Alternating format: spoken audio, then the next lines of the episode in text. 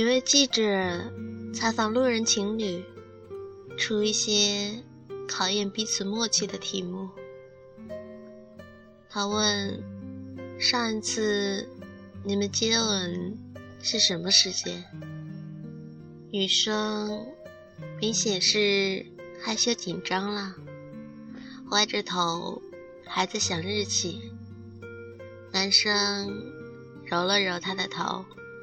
低着头，就吻了下去，然后把发懵的女友搂在怀里，对着镜头说：“刚才。”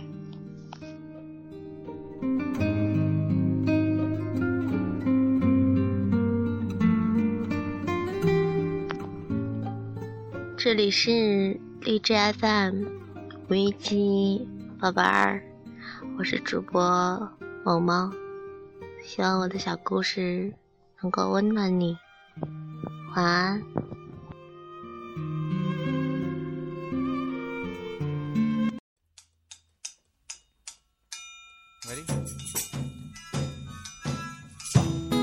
Drag myself from my bed around 20 past six.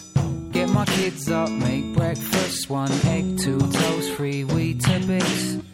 And as I sit down, I look up, and you're standing in the doorway, sun at your back, in my old brown dressing gown. Well, no one could love you more than I love you now, but I've gotta go, running for the bus, coat flying, and I'm trying not to miss it this time, but the driver's waiting, and that's strange. Kids on the top deck, quiet for a change, and there's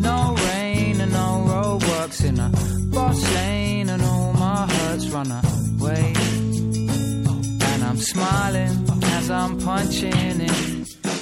The day I died was the best day of my life.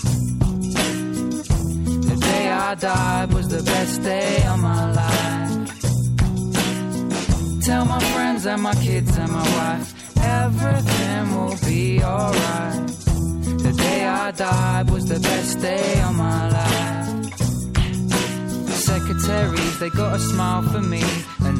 Tray on my desk's almost empty. I get a memo from Executive Joe saying Rob, the gob is getting kicked out for embezzling funds from the company account. And I'd be lying if I said I wasn't chuffed, cause I always hated Rob. And now they'll probably offer me Rob's old job. And in the park at lunch, there's no wine. I was on my favourite bench. None of that drunk chat and none of that pissy stench.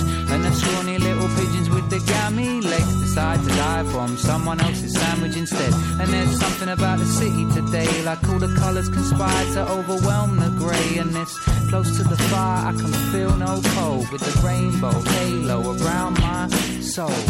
The day I died was the best day of my life. The day I died was the best day of my life. Tell my friends and my kids and my wife, everything will be alright. The day I died was the best day of my life. So I leave work, get to the high street, and I miss my bus. Should I wait for another? No, I can't be asked. I begin to walk. A rush hour crowd seem to part like the Red Sea. And I'm stopping at the offbeat. 20 cigarettes and a six pack to relax me. And as I cross back over the street, I guess I never saw that taxi.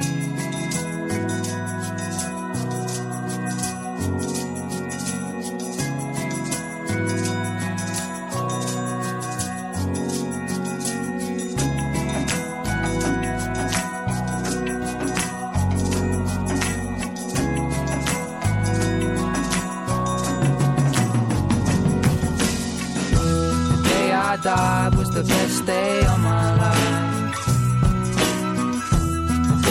I was the best day of my life. Tell my friends and my kids and my wife, everything